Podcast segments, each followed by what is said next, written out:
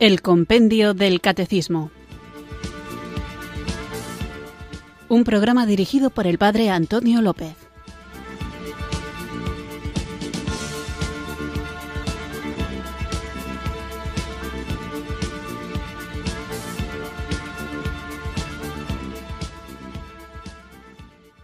Muy buenas tardes, queridos oyentes de Radio María. Recibido un cariñoso saludo desde Irurzun, en Navarra, quienes sintonizáis una tarde más esta radio que cambia vidas, esta emisora de la Virgen, Radio María, para escuchar el programa El Compendio del Catecismo, nuestro espacio diario de formación católica en el que tratamos de conocer la fe que queremos vivir, compartir y defender.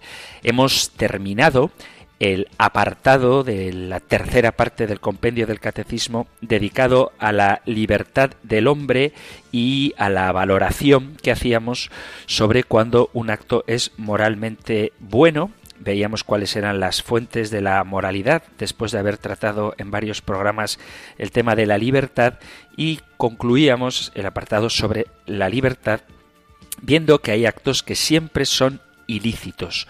Hoy vamos a comenzar un apartado muy pequeñito, pero seguro que muy interesante, a propósito de algo que se utiliza mucho en nuestro lenguaje y es que es la pasión. Antes de meternos en la pregunta del compendio del catecismo sobre la pasión, habría que tener claro a qué nos referimos, porque cuando se habla de este término, pasión, dependerá mucho el contexto para saber en concreto a qué nos estamos refiriendo, porque hay un lenguaje, digamos, popular o vulgar, ordinario, ordinario de cotidiano me refiero, en el que se habla de pasión, se puede hablar de pasión en un sentido filosófico e incluso en un sentido bíblico. La pasión, lo vamos a ver enseguida con la pregunta 370, pero en sentido general, la pasión es una emoción humana comprendida normalmente como un sentimiento muy intenso de algún tipo que se experimenta hacia una idea, una cosa o una persona. Dicho sentimiento suele consistir en una preferencia personal. Cuando decimos que alguien es un apasionado del deporte o de la música, es una preferencia de esa persona. También se entiende la pasión como un deseo romántico y muchas veces romántico y erótico, que además es muy intenso, o también la pasión entendida como un sufrimiento muy profundo.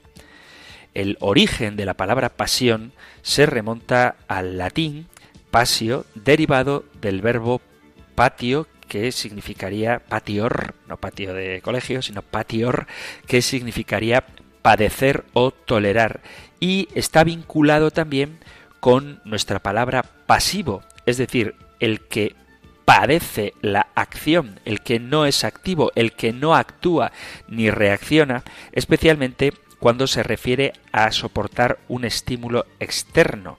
De ahí procede la palabra paciente. Paciente es el sujeto pasivo, el que padece. Por esta razón se utiliza a veces como sinónimo de sufrimiento y en muchos contextos la palabra pasión nos evoca inmediatamente a los sufrimientos de Cristo, a la pasión del Señor. El hecho de que esta palabra esté asociada hoy en día a las emociones intensas y muchas veces a las amorosas o lujuriosas, alguien es una persona muy apasionada o siento pasión por otra persona, se debe en gran medida a nuestra fe cristiana, en cuya doctrina, ya lo veremos, se habla de las pasiones mundanas para referirse a los bajos apetitos del cuerpo contrarios a la pureza del alma o del espíritu y cuyo goce no conduce a ninguna forma de salvación. A esto debe sumarse además la influencia del romanticismo de los siglos XVIII y XIX en nuestro occidente. Los héroes románticos eran personajes que sufrían y se entregaban sin remedio a una causa, que toleraban sufrimientos con tal de ser fieles a sus ideales. Lo mismo que el amor romántico estaba caracterizado por la imposibilidad, la inaccesibilidad del ser amado, el despecho y la devoción por encima de todas las cosas, por lo que a menudo los amantes de las novelas románticas acababan suicidándose o cometiendo auténticas acciones imprudentes, por no decir estupideces, por amor. De allí que se llegara a equiparar la pasión, el sufrimiento, con el apasionamiento, el deseo, cosa que todavía se utiliza, por ejemplo, cuando hablamos de un crimen pasional para referirse a un crimen vinculado a un contexto amoroso o erótico, como el asesinato que se comete por celos. Por otro lado, hoy en día es común hablar de pasión en términos menos extremos, como por ejemplo para referirse a aficiones y actividades que se disfrutan mucho al realizarlas. Por ejemplo, se puede decir, yo soy un aficionado de las artes marciales, pero un aficionado no, un apasionado de las artes marciales, es decir, alguien que disfruta mucho con este deporte y que es un fanático o un seguidor obsesivo. En la tradición filosófica, la pasión encarnaría lo opuesto del intelecto, esto es, los aspectos internos y racionales del ser humano. Estos últimos se consideran propios del componente animal del ser humano, primitivos, básicos y por lo tanto vergonzosos, pecaminosos y peligrosos. En consecuencia, desde un punto de vista filosófico, la pasión es un estado del ser que no depende de la voluntad del individuo, sino que le es impuesto. Por esa razón, pasión y pasivo son términos históricamente emparentados, pues la persona que sufre una pasión está indefenso ante ella, se encuentra reducido a un estado de pasividad, mientras la pasión domina su comportamiento y nubla, por tanto, su entendimiento y su razón. Muchos filósofos se interesaron en el concepto de pasión desde los tiempos antiguos. En general, se pueden discernir dos posturas al respecto en la mayoría de los sistemas éticos. Aquellas que profesan el control o dominio del intelecto sobre las pasiones, es decir, de la racionalidad por encima de los sentimientos, y aquellas que proponen una mirada integradora de las pasiones que no las excluyen del deber ser de la humanidad, sino que encuentran en ellas una forma propia de inteligencia. Es decir, que hay quien pretende negar las pasiones, no es esa la postura de la Iglesia, ya lo veremos, y hay quien, y esta sí es la postura católica, pretende integrarlas en el conjunto del crecimiento del ser humano, de la persona. Y luego tendríamos también, además del sentido popular de la palabra y del sentido filosófico, que he explicado muy por encima, el sentido bíblico de pasión. Cuando en la Biblia se habla de la pasión, generalmente se hace con el sentido original del término en cuanto que sufrimiento.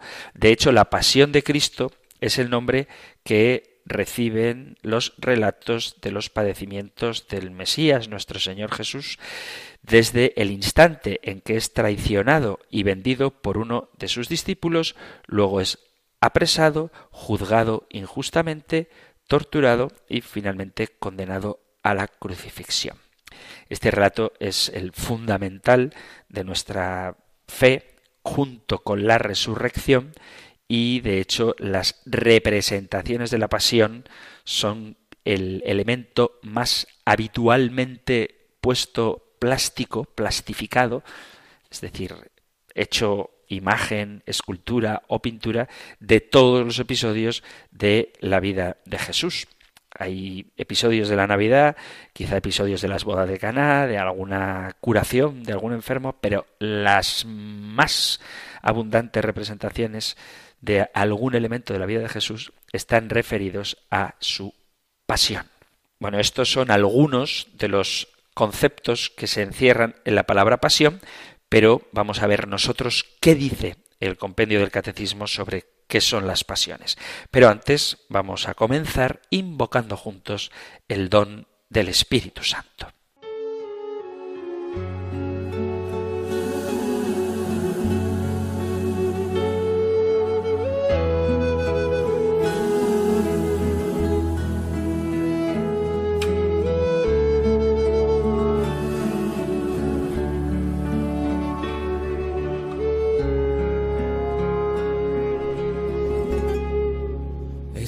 Espíritu de Dios, llena mi vida,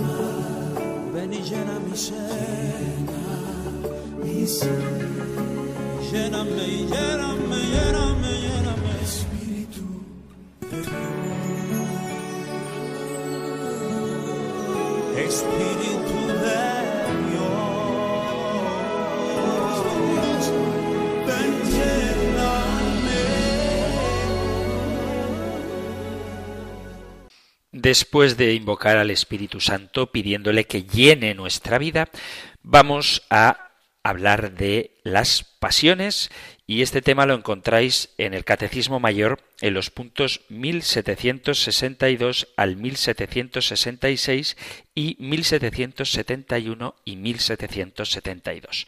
Nosotros escuchamos ahora la pregunta 370 del compendio del Catecismo. Número 370. ¿Qué son las pasiones? Las pasiones son los afectos, emociones o impulsos de la sensibilidad, componentes naturales de la psicología humana, que inclinan a obrar o a no a obrar en vista de lo que se percibe como bueno o como malo. Las principales son el amor y el odio, el deseo y el temor, la alegría, la tristeza y la cólera. La pasión fundamental es el amor provocado por el atractivo del bien. No se ama sino el bien, real o aparente. Hemos visto al inicio del programa, antes de esta canción de invocación al Espíritu Santo, algunas de las ideas que se encierran detrás de la palabra pasión y cuáles son los conceptos que esta única palabra puede significar. Pero me gustaría centrarme en lo que dice el compendio del catecismo. Las pasiones son los afectos, emociones o impulsos de la sensibilidad, componentes naturales de la psicología humana, que inclinan a obrar o no obrar en vista a lo que se percibe como bueno o malo. Uno de los temas recurrentes a la hora de hablar de moral ha sido el de intentar averiguar si existen o no procedimientos que nos capaciten para controlar las emociones que se encuentran detrás de las pasiones y que con tanta fuerza parecen arrastrarnos. Cualquier respuesta que queramos dar a esta pregunta de si podemos controlar las emociones exige primero responder a cómo se originan estas emociones y qué función desempeñan. Y sobre la base de una buena explicación a estas preguntas, podremos saber si efectivamente se pueden controlar los efectos que tienen las pasiones sobre nuestra conducta. La tarea de controlar las pasiones es imposible si previamente no se explica cuál es su naturaleza. Por consiguiente, los argumentos que los filósofos han dado para controlar las pasiones están estrechamente vinculados con las ideas particulares que han elaborado a la hora de averiguar por qué las pasiones están en la naturaleza humana. Naturalmente, las ideas sobre las pasiones han ido cambiando de una cultura a otra, de suerte que no tiene mucho sentido esperar que los argumentos que se hayan propuesto para hacer frente a las pasiones sean los mismos en todas las épocas. Sin embargo, la antropología social ha insistido en que las emociones forman parte de nuestra dotación genética, lo que convierte la manifestación de ciertas emociones en una característica universal de la naturaleza humana que no parece estar sujeta a condiciones culturales particulares. Cualquiera que sea la cultura o la época en la que vivan los seres humanos, en la medida en que se comporten como seres humanos, estarán sujetos y sufrirán las mismas emociones, el miedo, el odio, la sensación de tristeza o alegría, el disgusto, la curiosidad, son emociones que forman parte de nuestro ser humano sin que exista un patrón cultural que haga que éstas desaparezcan o que se expresen de otra manera. En términos intuitivos, una emoción es un proceso psicológico complejo que se manifiesta espontáneamente en la conciencia sin que haya existido previamente un esfuerzo consciente que la provoque, que aparece como una respuesta positiva o negativa que tiene habitualmente una manifestación perceptible en el organismo y que está relacionada con los pensamientos, los sentimientos y las ideas que las personas tienen sobre la situación en la que se encuentran. Hay tres elementos que revelan algunas características peculiares de las emociones. El primero es que la emoción es un proceso psicológico espontáneo. Las emociones vienen cuando vienen, aparecen y desaparecen sin que hayamos hecho nada para provocarlas de una manera consciente. Esto no significa que no seamos capaces de provocarnos ciertas emociones o que exista la posibilidad de que otros tengan el poder de manipular las nuestras. Solo significa, en el mejor de los casos, que una emoción que se produce conscientemente no es una emoción genuina. El segundo elemento que podemos encontrar en las emociones es que es una manifestación positiva o negativa que aparece como respuesta a algo. Y ese poder no depende del objeto que la provoque, sino del carácter psicológico del sujeto que lo experimenta para ponerlo, de momento, en términos excesivamente provisionales. La sensación de asco o disgusto que provocan los reptiles o las cucarachas en algunas personas no son, estrictamente hablando, cualidades que se puedan atribuir ni a los reptiles ni a las cucarachas, sino a la psicología de aquellos que experimentan este tipo de emociones ante su presencia. Es difícil disimular una emoción cuando se manifiesta. Podemos, eso sí, racionalizar su presencia o buscarle una respuesta para explicar lo que nos pasa, pero el bochorno, el miedo, el disgusto o la alegría son expresiones corporales de las emociones que nos invaden en ese momento. Las emociones normalmente se manifiestan en forma de síntomas corporales. El miedo provoca aumento de ritmo cardíaco, aumento de la respiración, una situación triste nos puede hacer llorar, una sonrisa espontánea denota alegría, el terror hace palidecer la cara y finalmente otro elemento que tienen las emociones es que las emociones son manifestaciones intencionales de la conciencia.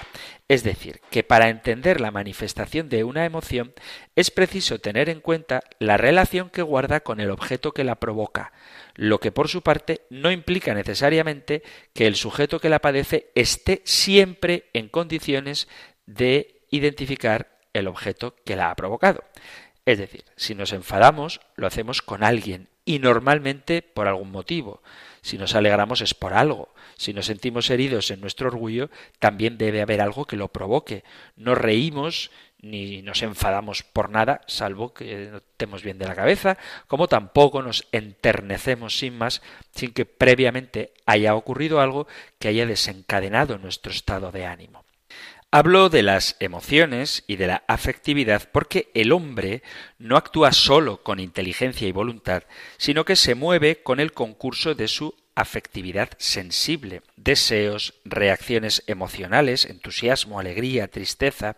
De ahí la necesidad de que tengamos que hablar de ellas cuando tratamos de moral y no verlos únicamente estos deseos, estos anhelos, esta afectividad como posibilidades u obstáculos en el ejercicio de la libertad humana. Eso ocurre solo en caso de afectos desordenados, porque la afectividad, las emociones, las pasiones en sí mismas son una ayuda que Dios ha concedido al hombre para facilitarle el buen ejercicio de su libertad conforme a la condición corpóreo espiritual que le es propia. La afectividad humana es tan importante que antiguamente se la tenía como una parte del alma, distinta a la sensibilidad y a la razón y no siempre en sintonía con ellas. Es una zona intermedia en la que se unen lo sensible y lo intelectual y en la cual se comprueba la indiscernible unidad del cuerpo y el alma que es el hombre. Probablemente sea el aspecto humano menos conocido y, por supuesto, muy poco valorado, concretamente cuando se habla de teología moral, cuando no es en ocasiones incluso despreciado o tergiversado. Por eso es frecuentemente mal entendido y peor armonizado con las demás disciplinas de la vida cristiana.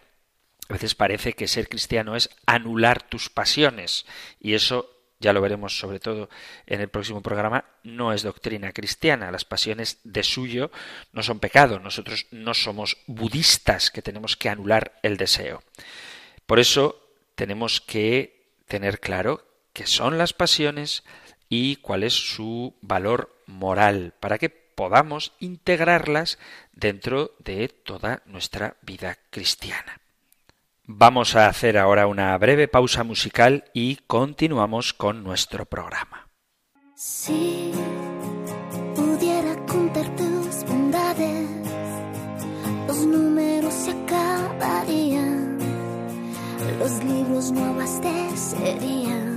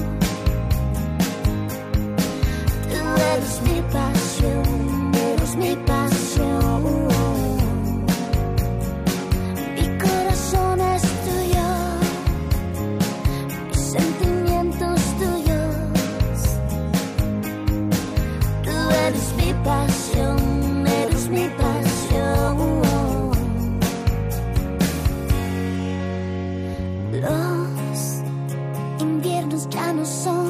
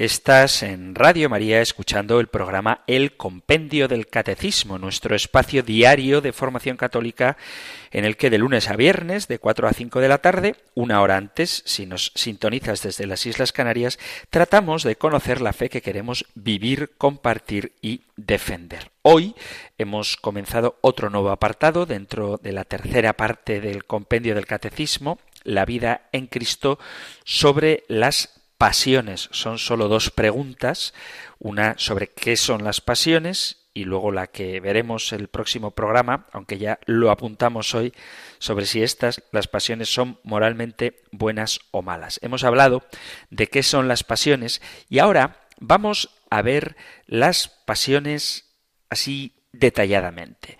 Hay unas que se llaman pasiones del concupiscible, que son el amor, el odio, el deseo, la aversión, el gozo, la tristeza y el dolor. Ante el bien, lo primero que se despierta en nuestro deseo, en nuestro apetito, es un movimiento de atracción y a ese movimiento de atracción hacia el bien le llamamos amor.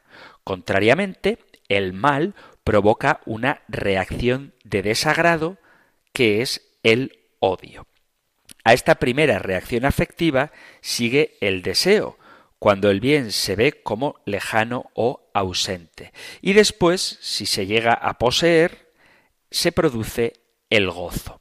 Paralelamente, el mal provoca la fuga o la aversión, mientras que éste puede evitarse, y cuando ya se ha producido el mal, tenemos la tristeza o el dolor.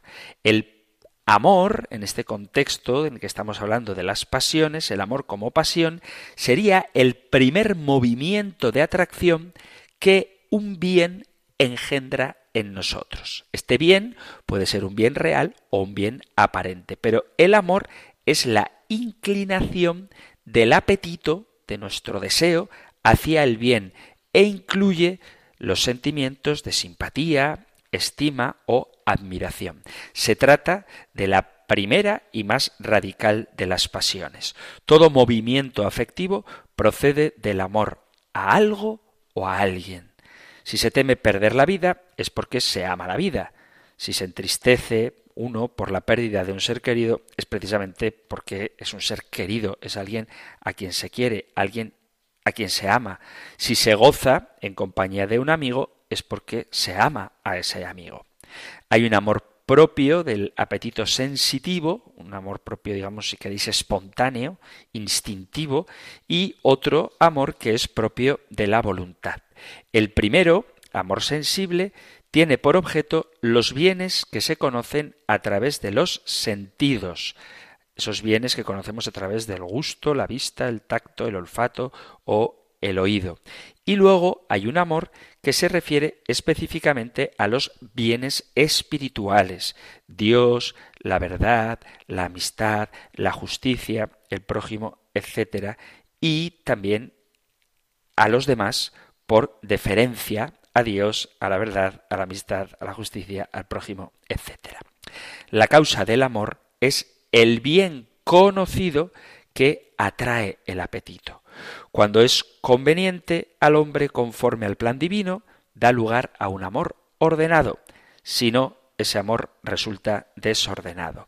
Cuanto más perfecto es el bien y mejor se lo conoce, tanto mayor amor tiende a despertar.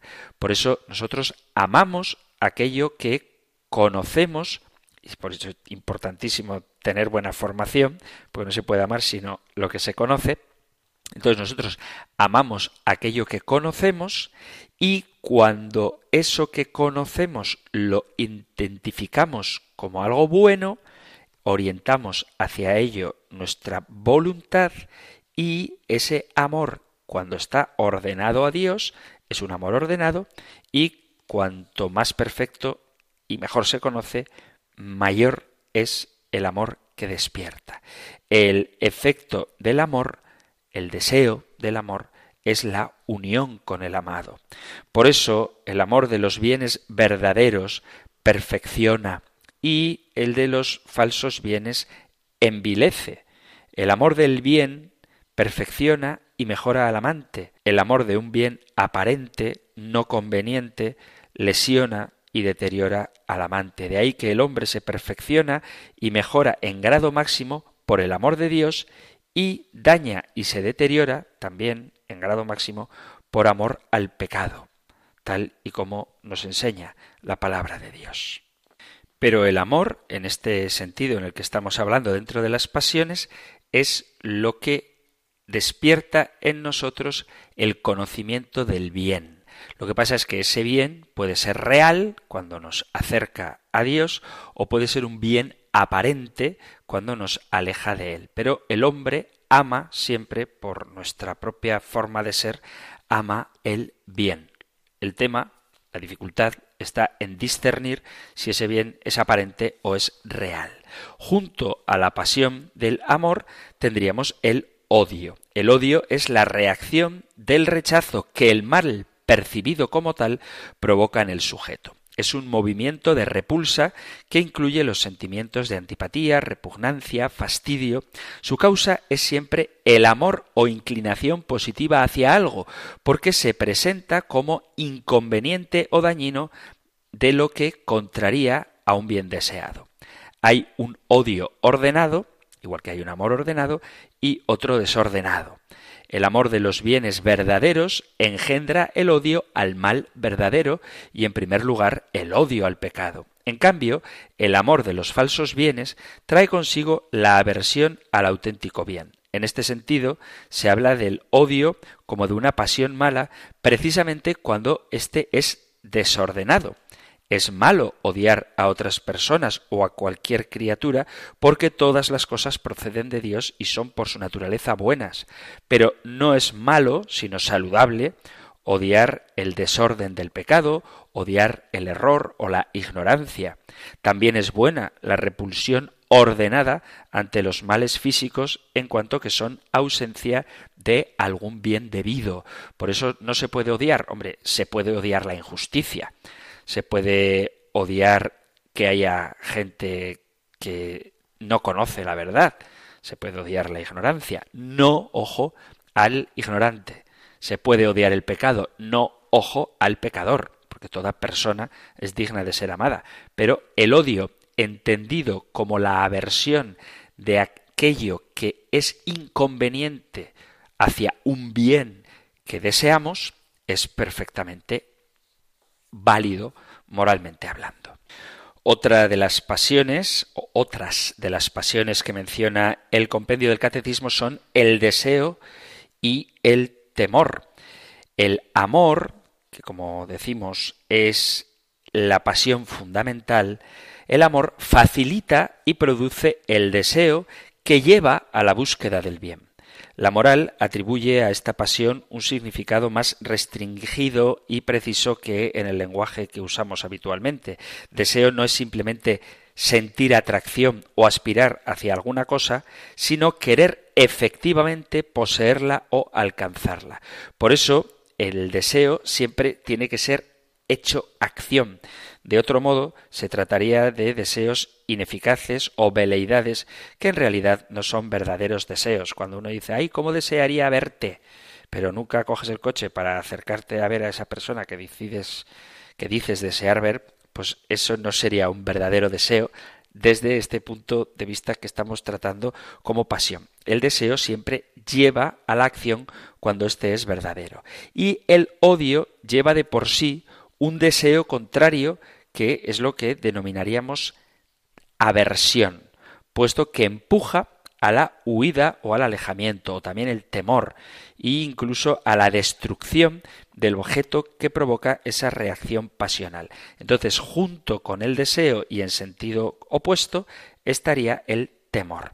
Es obvia la importancia que tiene en la vida moral el odio al pecado, porque procede del amor a Dios y produce en la voluntad una prontitud para huir de las ocasiones de pecar. Contrariamente, por el amor desordenado de falsos bienes, el hombre huye de los bienes auténticos. Así, por ejemplo, algunos tienen aversión a la verdad, a la fe, etcétera, en cuanto que esto les recrimina por su mala vida.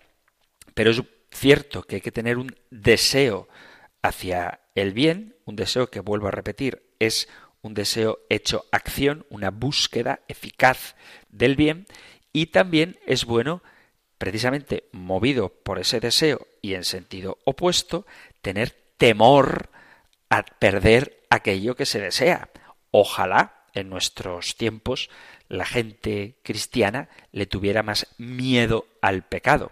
No hablo de miedo a las consecuencias del pecado, sino miedo al pecado, porque muchas veces se peca más que por debilidad, por presunción, por no temer caer, por una falsa seguridad en uno mismo o por esa idea no correcta de que no pierdes nada aunque te pongas en riesgo. Pues si te pones en riesgo, lo que pierdes es la seguridad de cumplir tu deseo de vivir en gracia. Otra de las pasiones sería el gozo. El gozo es la complacencia en el bien amado ya poseído. Gozo auténtico lo dan los verdaderos bienes, pues sólo en ellos descansa el apetito del hombre.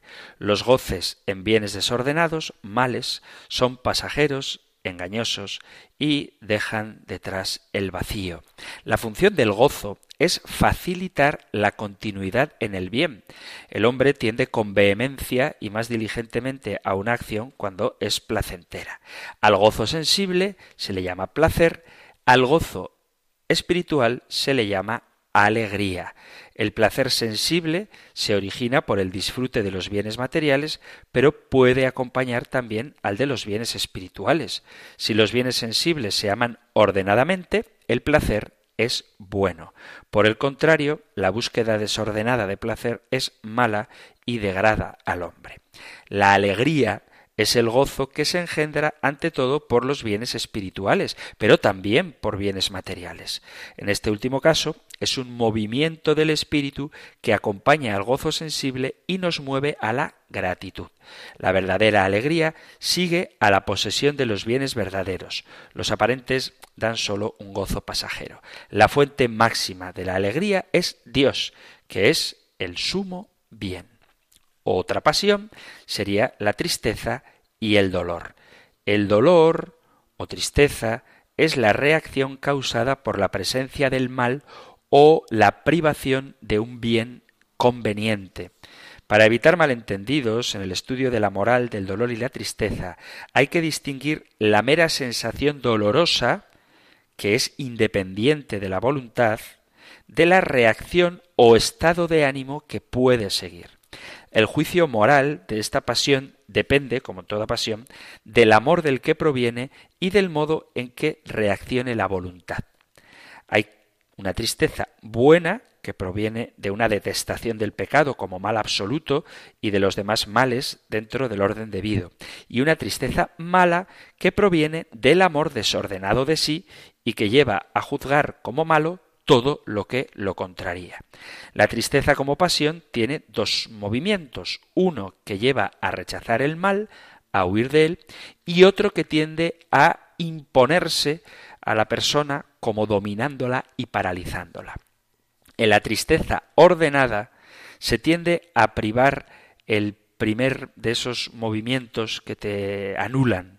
En cambio, en la desordenada se paraliza uno, porque dice la segunda carta de San Pablo a los Corintios en el capítulo 7, la tristeza según Dios produce un arrepentimiento del que uno jamás se duele, mientras que la tristeza del mundo produce la muerte.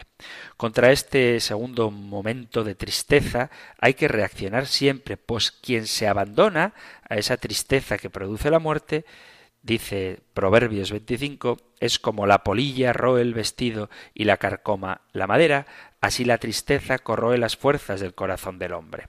Como la tristeza atenaza al hombre por su impotencia para rechazar el mal presente, el mejor remedio contra ella es la oración, pues sólo Dios puede librarnos del mal del pecado y darnos fuerzas para aceptar con alegría los otros dolores de la vida. Por eso dice el apóstol Santiago en el capítulo quinto, versículo trece, ¿Está triste alguno de vosotros? Pues que ore. Además de estas pasiones que acabo de nombrar, pasiones del concupiscible, amor, odio, deseo, temor, gozo, tristeza y dolor, estarían las pasiones del irascible, que serían la esperanza y desesperación, el temor, la audacia y la ira. Estas pasiones del irascible o agresividad que se suscitan en el bien arduo son los que he citado. La esperanza, la desesperación y ante el mal difícil de superar, el temor, la audacia y la ira. ¿Qué es la esperanza y la desesperación? La esperanza es el movimiento que provoca en el apetito el bien costoso pero posible. Se diferencia del deseo que acompaña al amor de un bien lejano o ausente, en que aquí la reacción pasional tiene en cuenta los obstáculos y a la vez confía vencerlos. Si estima imposible alcanzarlos, se denomina desesperación. Para saber si es ordenada la esperanza, hay que considerar estos aspectos, si se dirige a verdaderos bienes, costosos de alcanzar, y cuál es la razón en la cual se apoya la confianza de conseguirlos. Dios, bondad y poder infinito, es el fundamento más radical de toda esperanza y el propio de la esperanza sobrenatural. La esperanza humana es recta cuando buscando bienes adecuados se apoya en fuerzas humanas nobles y proporcionadas, ciencia, virtud, amistad, etc. Es causa de esperanza la grandeza del bien esperado y todo aquello que aumenta la capacidad de vencer las dificultades. Todos los poderes humanos todos son limitados y ninguno es capaz de dar una esperanza plena a la persona. Solo la amistad con Dios asegura conseguir el fin último de la vida y dispone de todo lo necesario para lograrla. Bienaventurado el hombre que pone su esperanza en el nombre del Señor. Otra pasión del irascible sería el temor. Es la pasión que mueve a rehuir un mal amenazador que aparece como difícilmente evitable. Como toda pasión, nace del amor a algo. Se teme un peligro en la medida en que se amenaza un bien amado. Lo modera la virtud de la fortaleza. Y hablaremos también de las virtudes. El temor, cuando se apodera del alma, turba especialmente la inteligencia, dando lugar a un estado de ánimo que se llama miedo e influye particularmente en el uso de la libertad. Con el temor se relaciona otro sentimiento muy importante y poco practicado últimamente, que sería el pudor. El pudor es el desasosiego y como la repulsa a manifestar la propia intimidad y los propios valores que experimenta la persona cuando teme que no van a ser respetados. Un campo importante de esto del pudor, pero no exclusivo, se refiere a la sexualidad. El temor es ordenado o desordenado según nazca del amor a bienes verdaderos o falsos. El amor a Dios engendra el temor de perderle por el pecado y es una gran ayuda para practicar el bien. Por eso es bueno el temor al pecado y también es bueno el temor a las penas eternas. Este es el sentido de las referencias bíblicas en el libro de Coelet, por ejemplo, o en los Salmos, que dicen que el temor de Dios es inicio de la sabiduría, o que en el temor de Dios el hombre se apartará del mal. Para quien teme al Señor, todo concurre a su bien y en el día de su muerte será bendecido. Causa de este temor es la gravedad e inminencia del peligro y todo lo que disminuya las fuerzas para rechazarlo. Por eso, la confianza exclusiva en las propias fuerzas, que siempre son limitadas, conducirá muchas veces por una falsa esperanza de triunfar en todo al temor. Lo contrario ocurre en quien confía en Dios y en los demás y tenemos también la audacia, la osadía, es la pasión que lleva a acometer y superar los obstáculos que se oponen a la consecución del bien. De algún modo, la audacia prosigue el movimiento de la esperanza, pues quien confía conseguir algo que vale y es costoso, pelea con vigor hasta alcanzarlo. Se opone a la fuerza paralizadora del temor. No es simple ausencia de temores, sino capacidad de superarlos. Es la pasión propia del empeño confiado por conseguir el bien. La audacia, como todas las pasiones, puede ser ordenada o desordenada, según los bienes a los que se dirige y las causas en que se apoya. Sus movimientos son moderados por la virtud de la fortaleza, Y son causas de audacia, en primer lugar, la importancia del bien al que tiende y además todo lo que aumenta la esperanza o reprime el temor. Es motivo de audacia la amistad con Dios. Confiando en Él brota la magnanimidad por la que se busca procurar el mayor y mejor bien para cada uno y para todos. También incrementan la audacia, la humildad, la rectitud de intención, pues quien busca exclusivamente la voluntad de Dios sabe que todo es para su bien y nada tiene que temer. Hay una audacia aparente que nace de la inexperiencia, la soberbia y la presunción, que desconoce la propia debilidad y lleva a infravalorar los peligros, que se llama temeridad. Con frecuencia, la temeridad ante las reales dificultades de la empresa se transforma en desesperanza. Cuando uno es un temerario que se cree capaz de hacerlo todo por sí mismo, cuando se cree que tiene fuerzas para enfrentar todas las empresas, por más difíciles que éstas sean, él solo, cuando fracasa, incurre en desesperación. Por eso la audacia es confiar, pero no solo en ti, sino fundamentalmente en Dios. Y por último, tenemos la última de las pasiones que vamos a mencionar, la ira. La ira es el movimiento de repulsa del apetito ante los obstáculos que impiden aquí y ahora alcanzar el bien. Cuando el mal es causado voluntariamente por otro, la ira lleva a responder procurando corregirle o simplemente intentando causarle daño. Si la ira es recta, porque existe una ira recta, mueve al deseo de hacer rectificar con fortaleza y si es necesario con sanciones adecuadas. Cuando no es recta, induce a un afán inmoderado de venganza. La ira que nace ordenadamente de un amor recto es buena, es mala la ira desordenada que nace de un amor no recto.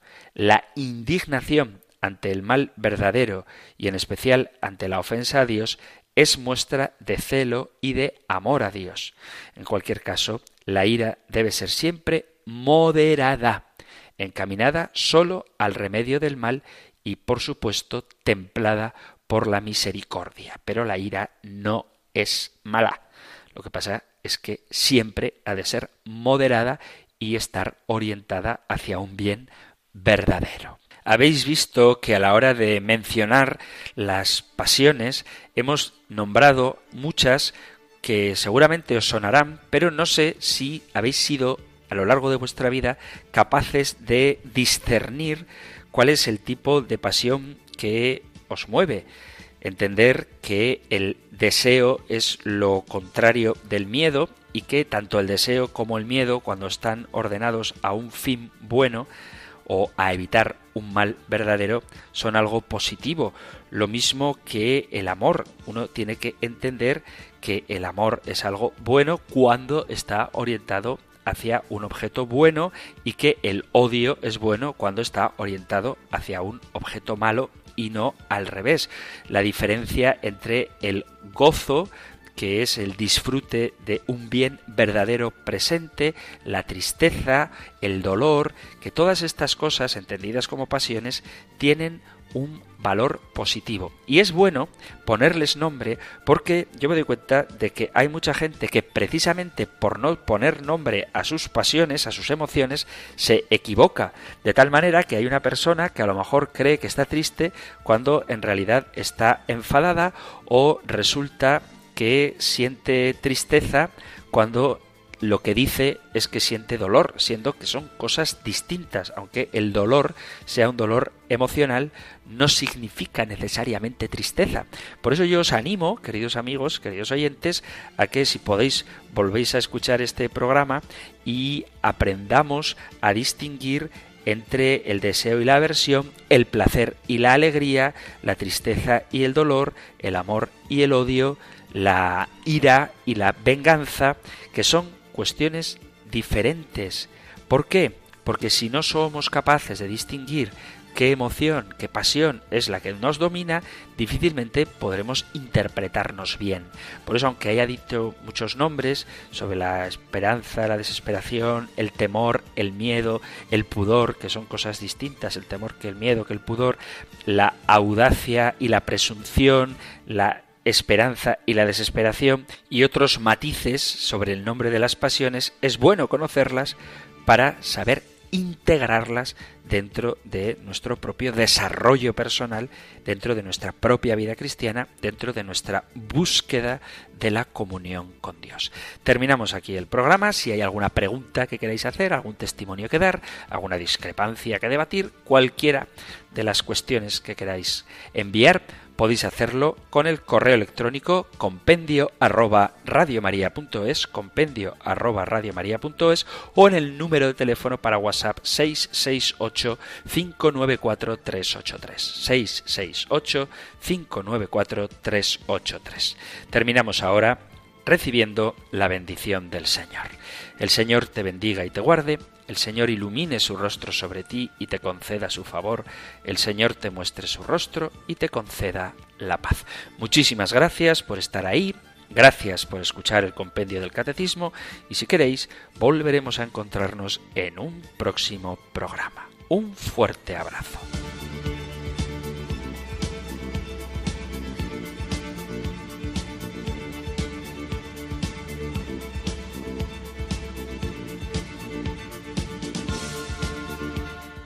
El Compendio del Catecismo.